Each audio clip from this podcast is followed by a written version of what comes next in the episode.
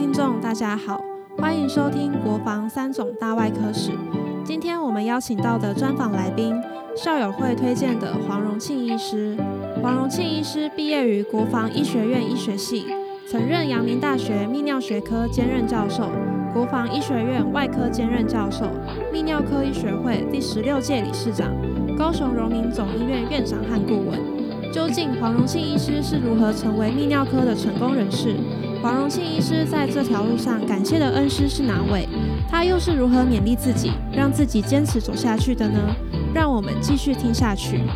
院长好，啊，我们这一次国防三种大外科史，嗯，特别来跟您做访谈，主要是我们希望哈，从校友会这边推荐您以后，想看到就是我您在泌尿科一路走来。对于泌尿科的执着，及您当时怎么样的情况之下选择了进入泌尿外科，然后您大概是在什么时候进入到我们国防医学院，来跟我们大家分享一下好吗？OK，谢谢。好，我这个是民国五十六年，嗯，从印尼，嗯，到台湾来，嗯，到国防医学院念医科，在民国五十六年九月的时候，嗯。那我民国六十二年毕业了，因为我是侨生，嗯，自费的，所以呢，毕业以后我就直接到台北工作，嗯，做外科，我选外科是，当时外科显然是一个非常有光环的一个科，嗯，因为当时外科部主任是卢光顺，嗯，卢部主任，那当时。很多学校的学生都要抢做外科，嗯，所以那个时候怎么选呢？他就是要八个八个外科住院是新的阿万，那他怎么选？总共有五十六个人抢抢这个八个位置，在八个位置，后来他们思考了以后，那卢主任呢就挑两个台大的，两个国防的，两个北医的，两个高一的。所以这个表示都很公平，对，但是也很竞争，哎，竞争。所以八个人进去了以后呢，当然是一个良性竞争，大家都是想说我要为学校来争取荣誉，是。所以我们在那一段时间里面，我们大家都很认真在做这个医疗工作，是。当时的住院医师训练。没有像现在那么轻松，是，没有那么轻松。我们是怎么训练？我们是没有假日，只有两个礼拜，两个礼拜哦，只有一天半的一个假日放让你出去，嗯，休，嗯。但是常常这个主治医师说，哎，某某人，明天我要查房，虽然明天你休假，但是你还是要跟着他查房，是。所以你两个礼拜里面，你没有时间说，我 off 三天，像现现现在三天 off 一天，三天 off 值班了，三天值班一次，三天值班一次。以前我们天天值班的啊，没有说你 off 的，是。所以有的时候我们从早上跟到，从早上一直跟跟跟到隔天早上，五台刀都是我们自己上，跟着跟着。所以这个东西，你能不能够跟总医师说，总医师为什么你老是排我？是，他一句话说，我喜欢你，哎，我喜欢你，你就跟着我。嗯，所以总医师这么一句话，我们认为说，哎，我们也受肯定。是，虽然很累，是，那从早上一直到隔天早上六点，五开刀，再来我们还要去查房等，是，这个是非常辛苦。有没有人说辛苦？没有人敢说辛苦，是因为那个时候只有台大三种，龙总，再来个南部一个高一，是。高一是纯高一，嗯，三种纯纯三种，是。台大纯台大，都是学生嘛，是。那龙总呢，都是一个 mix 啊混的，是。所以你说你要到哪里，你不表现好，老师一脚就把你踢走。不要你，你到哪里去？是，所以每一个人都很兢兢业业在当住院医师。是，所以这个是很很值得怀念的一个环境。我们当时住院医师是一个 rotating，是。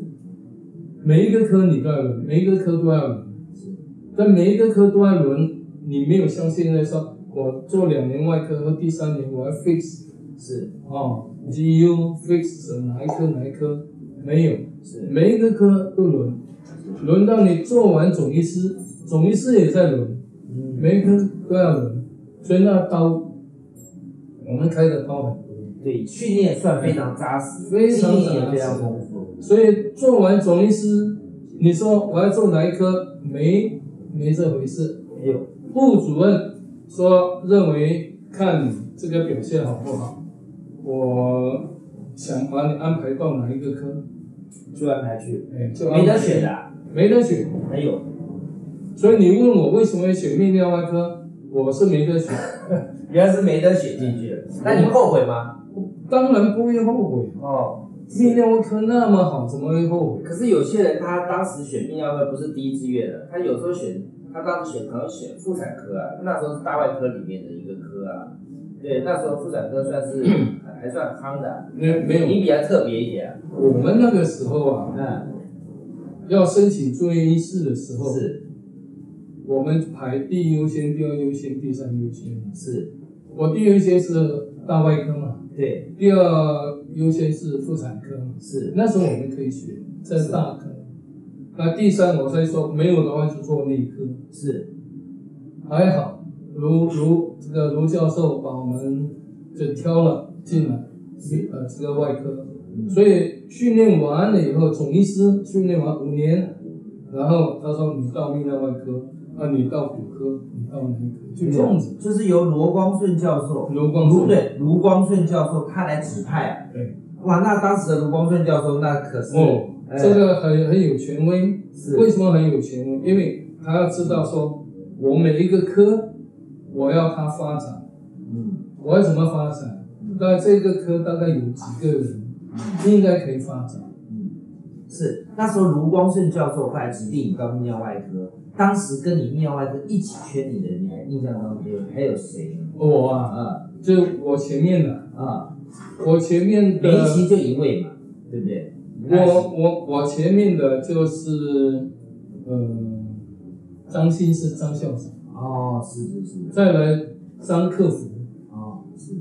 我当时的主任，我进去的主任是那个呃，我一下忘记他名字了，啊，哎，所以一个科他不会给你太多的主治医师，是是。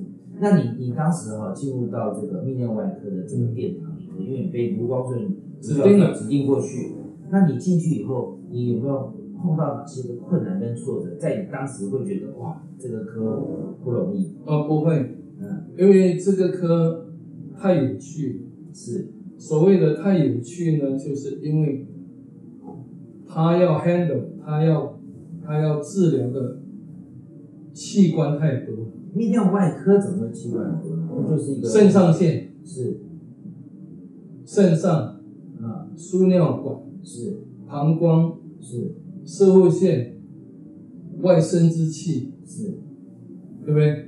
外生殖器包括睾丸嘛，在男的。是那你说泌尿外科是不是专门看男的？很多女人在问啊，对怎么会呢？你肿瘤总会长在女生女人身上嘛，是肾上腺，肾上腺也是一个内分泌嘛，是也是是荷尔蒙，睾丸也是嘛，对不对？好，有男的有女的都可以得癌症，是。男的老老的会有收缩性肥大，是。年轻的有先天性的一个尿道下裂，对不对？对。很小生出来的。对。另外一个还有一些在睾丸癌，是。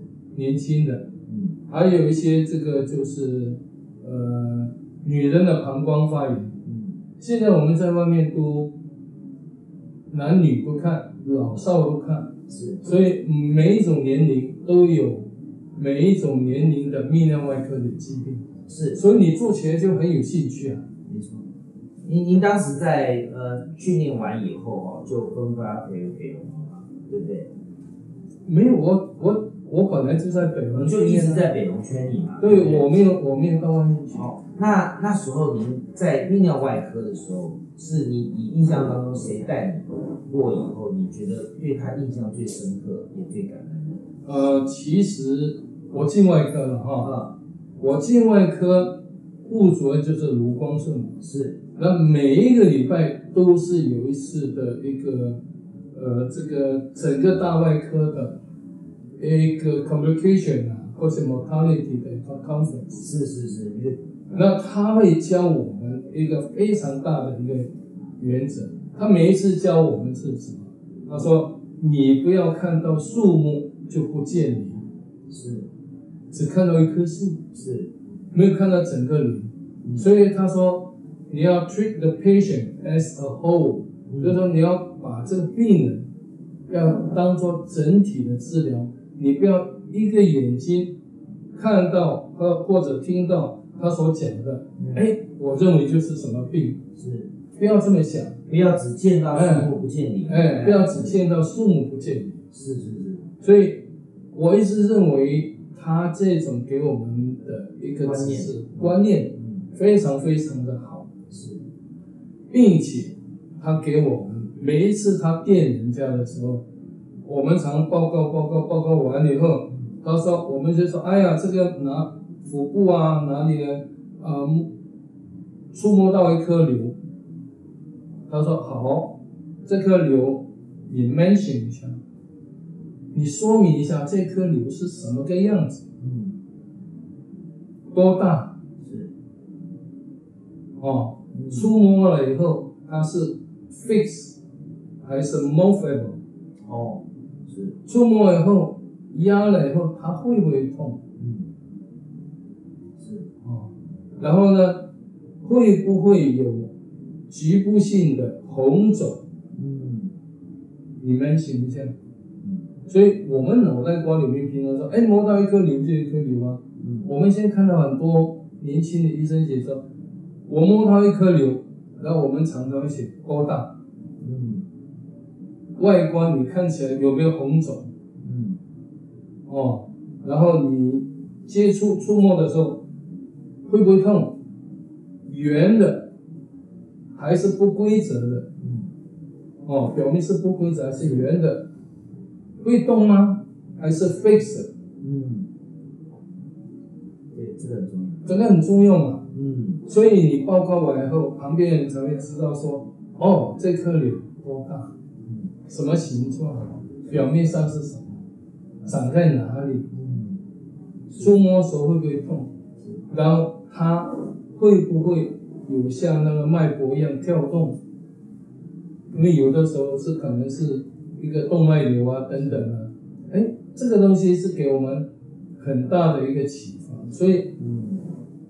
老师们很重要，就是传承他的经验，让我们能够一辈子忘不掉。所以卢光顺卢教授对你的影响很大。对，对我进到外科里面以后，他每一次查房嗯，就会盯我，是。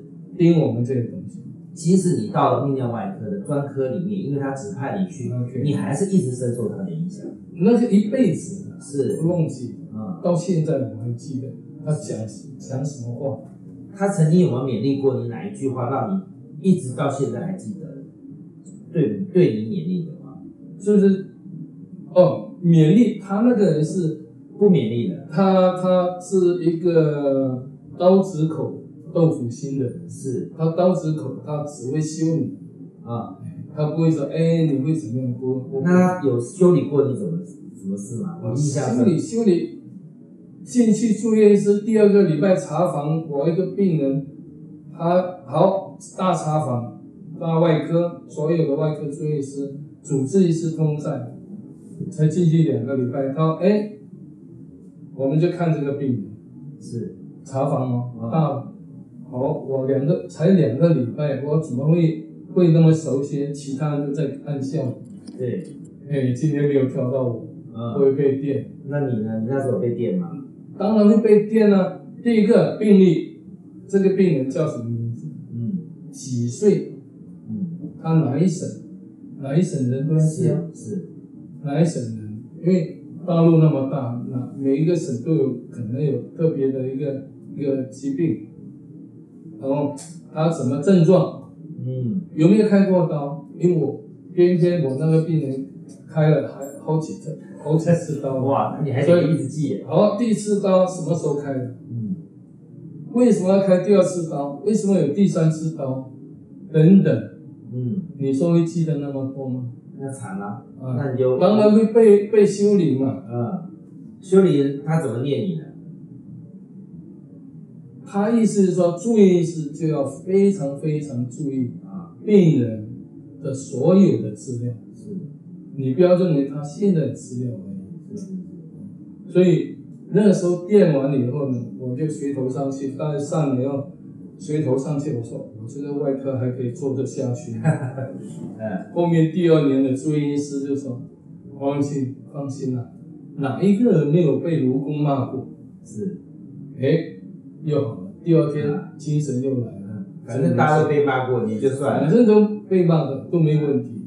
所以那个时候我们的训练就是非常扎实，非常扎实，你不敢偷懒，嗯。所以每一个病人交到你手上，你他所有的资料你都要记得。是是，所以我认为第一个，第二个我老师是因为我做到泌尿外科嘛，泌尿外科那个时候，射护腺内视镜在切除，是。常常会会碰到可能器械的关系，仪器不是那么先进，还有一些呃老的方法在做的时候，常常切完以后，我们最怕老师开生物线，开完以后，我们那一天晚上都不要睡觉，为什么？一个下午都不要睡觉，都要在充血，哦。血块一直出血啊，哦，一直出血啊，所以我们常常都要去冲啊，是，所以这个就是一个突破。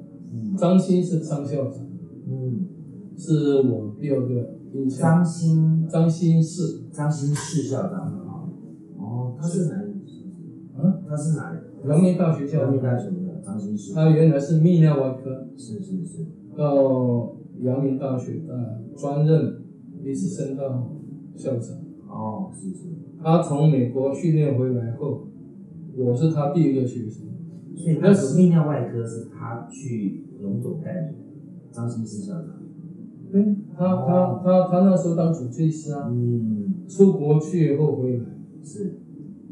他是六十期的，是，他六十期，我差他七期。啊，所以他回来了以后带来新方法，嗯。新方法呢，就是在这个这个 suprapubic 嗯。就打了一个 trocar，然后引流，所以我们那个时候的一个一个手术呢，水从这边进去，从那边出来，嗯，所以从此以后开刀不会在血肉模糊里面打仗，不会。哦，所以很清楚，这边进去看到的镜子哪里有出血，很清楚就止血，嗯。所以开完刀都干干净净，并且可以切得很干净。是，另外一个，以前没有 monitor，对，以前没有 monitor 那要 monitor 要进去。monitor 没有说哎 teaching scope 以前，啊，是。以前 teaching scope 是德国的 Scotch，是，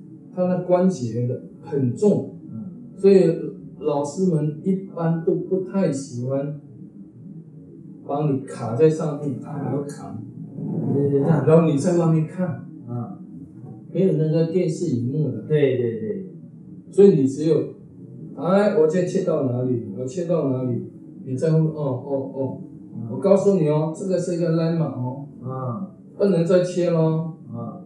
可能切出去以后出问题咯。啊，哦哦哦哦。哦，我们一步一步这样一步，一步带。是，带到带到后来，我们进入情况，我们在切的时候，我们就有心里有数，哪里可以切，对，不要切错，哪里不能切，哪里切了以后会漏尿？的，嗯，所以这种情况，我以前还有考试的，是，以前总医师要毕业，你要通过他那一关，你切给我看，一个收线的病人，你切完以后我再看，他再看，好，这个还有残留，这个切的不够，嗯。然后你通过他才会给你一张，说你的内视镜射护线的切除通过他的认证，是所以我认为台北荣总泌尿外科应该是在他当科主任以后的一个布局、一个教学、一个发展，一个发展的方向。就是从张金士张金士主任以后，啊，你当时是什么？后来什么时候接到部主任的？我是来高雄，一九一一九八三年到一九八五年，是。我被派到德国，啊，德德国，国汉堡大学，汉堡大学去做基础研究，嗯，就射护线、射护线的射护线的癌症的一个研究，是，专门在那里面。嗯，那两年我就没有到开刀房开刀，是，因为都在做研究，做研究，嗯，做研究以后也通过了论文，通过了口试等等，所以有学位颁给我。嗯。再回来了以后呢，我们就做我临床工作以外，我还做一些研究的工作。是，所以我在一九呃七十九年，一九九年，嗯，我回来大概几年了以后，呃，回回来台湾五年以后，高雄荣总不是荣总，你所谓的影响有好有坏，对，好的坏的都都有，就坏的也会影响到你啊，好的也会激激起你的可能的这个更向上的方式啊，都有，哦，这个这个有个有私人的，也有一些 OK。既然要问到这个，我就讲啊。啊，我在德国做那个两年的研究，曾经有大概一个多月、两个月，那个结果一直做不出来。结果一直做不出来，我那个时候，因为老那个那边教授教我的方法，前面是 OK 的，嗯但是有一段时间就是一个多月，嗯，就是有问题。是跟教授讨论了后，后来换了另外一种方法，是，后来才 OK 没问题了。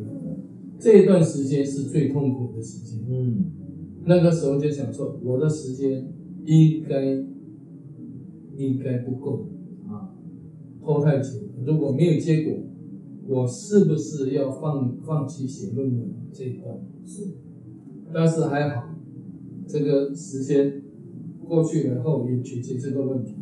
那时候最最心里面最彷徨的时候，嗯。但是我圣经里圣经里面有一句话说，你要保守你心胜过保守一切，因为一生的果效是由心发出。是，这句话就一直提醒我，你不要担心，你就按照你原来你想要做的事情，嗯。你就好好去做，这一切都会解决的意思。是，这句话给我很大的信心。也很大的鼓励了，呃当然这个是稳定的哈，是，到后来当然都后面都很顺利的。本来我以为在德国进修做研究有了学位以后，我回到北荣应该科主任我可以接得上，是，但是我快回来前几个礼拜，那个位置这个可以删掉了，啊 我就讲故事。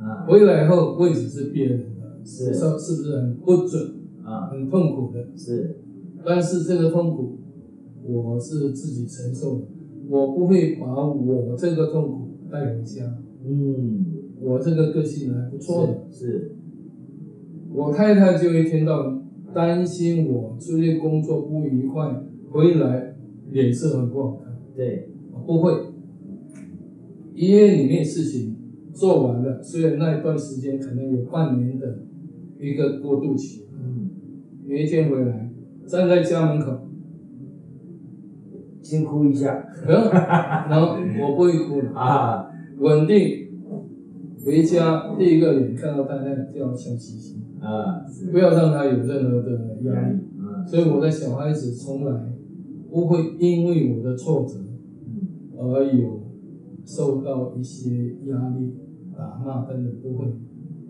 所以这个我一直认为让我成长，嗯让我成长。嗯，主要是你乐观，面对到事情你会有比较乐观的态度。就像你刚刚讲的圣经那段话，嗯我相信圣经那段话，它会一直在你往后，它一直影响你。面对到挫折的时候，就是往这样来做，是吧？那后来您到了那个高雄高雄民众，然后一路上就是这样一路走过来，高雄到这边来也是创业院长要我下来，是是是，创业院长是六十三期的郑德林郑院长。啊是真的，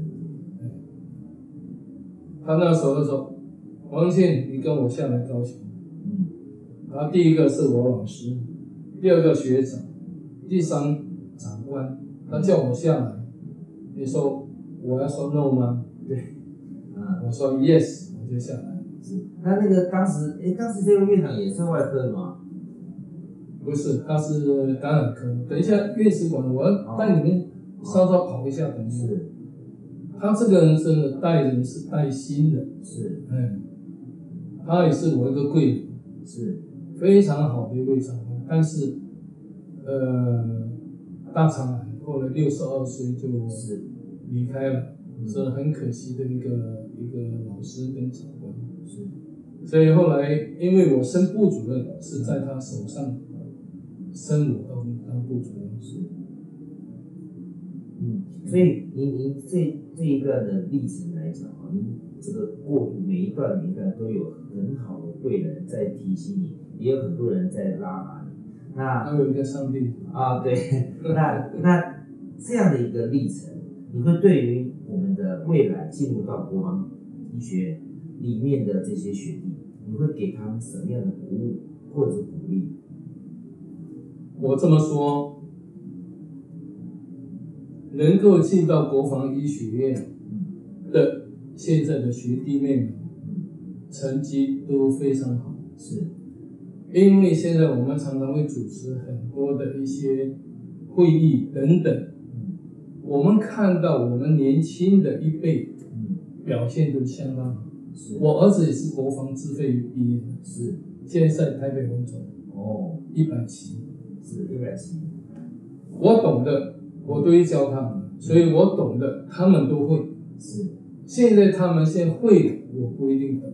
是所以年轻人，你不要去担心他的他的学识，嗯，他的未来的方向，他的他的程度，不需要去担心。嗯最重要的，现在因为年轻人比较困难的一点，就是抓不住，说我以后要往哪里走，是，可能他选科，对，这个现在刚刚你讲的，可能很多人会想说，我希望找以后轻松、嗯。钱多，对，能够早一点退休，享受生活。嗯。以前很多人是这样子哦，是。不是一个哦，一个会传染一个，另外会感染另外一个，是，所以大家说我为什么那么辛苦做外科，对，会变成这样。你知道我为什么会做外科吗？我五年级见习的时候，五年级见习，嗯我们会到三总，会到文总见习，一眼望去，这是内科的带我们，我印象很深。查房的时候，肠胃科一个查房主任查房，那个那个病人说：“主任啊，我什么时候会好？那是肝硬化、腹水，嗯不要急，在慢性病慢慢会好。”嗯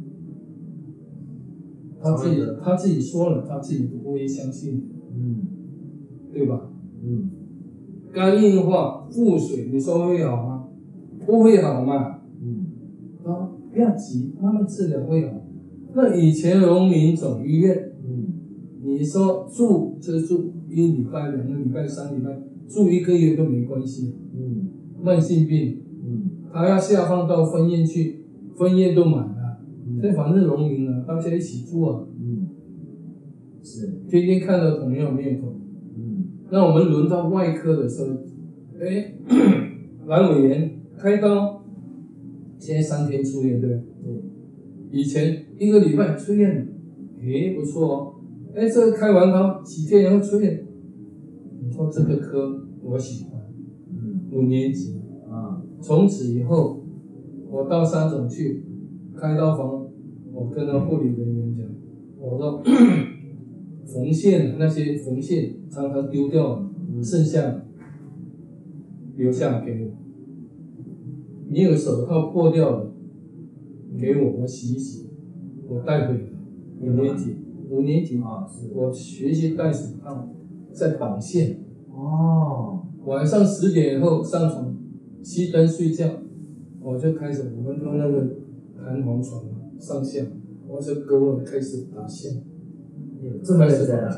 开始绑线，啊是，我就是要做外科，哦，从五年级开始立定要做外科，我就是要做外科，一次查房的经验让你改变不是一次查房，每一次查房都看到了那都个加深了我就是要做外科，一次加一增一次，嗯，哦，所以五年级我的方向定了，我心里面安了，以后我就做外科，是，除非你不要我。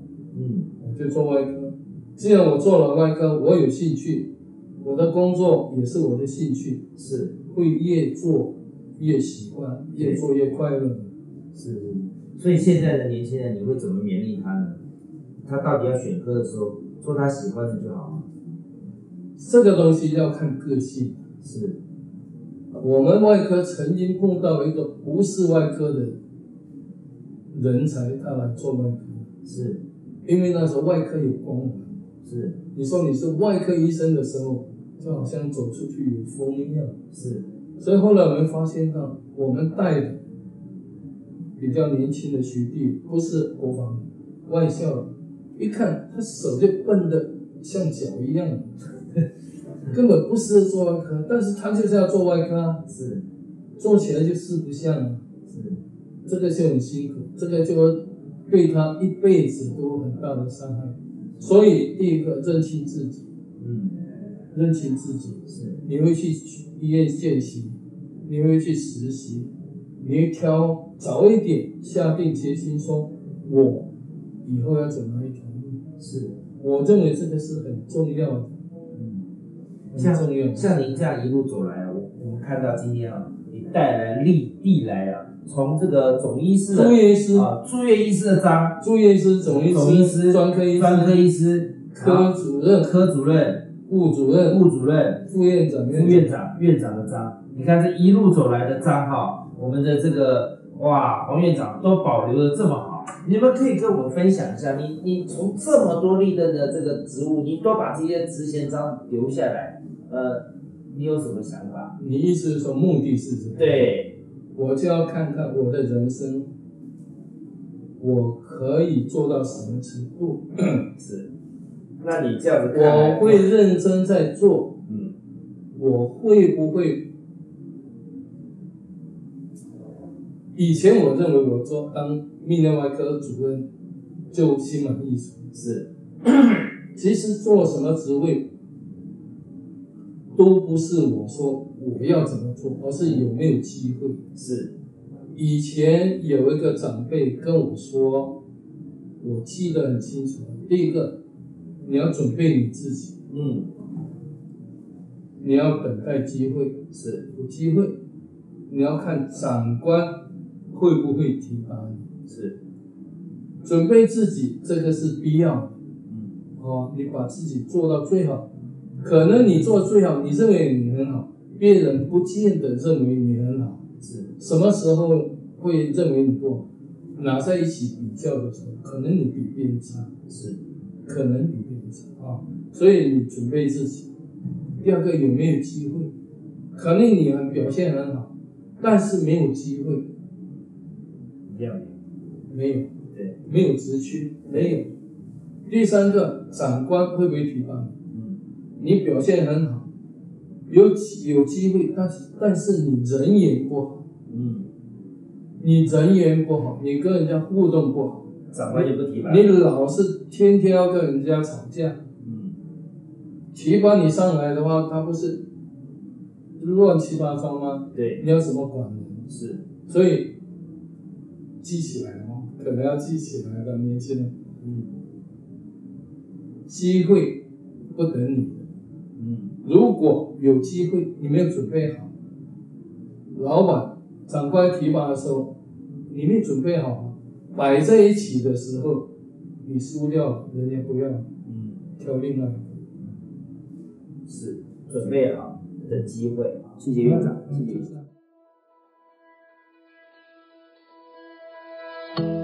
感谢今日观众朋友们收听今日的国防三种大外科史。相信透过黄荣庆医师的分享，大家对于泌尿科的历史以及医师秉持的信念都有所收获。欢迎订阅分享，我们下集再会。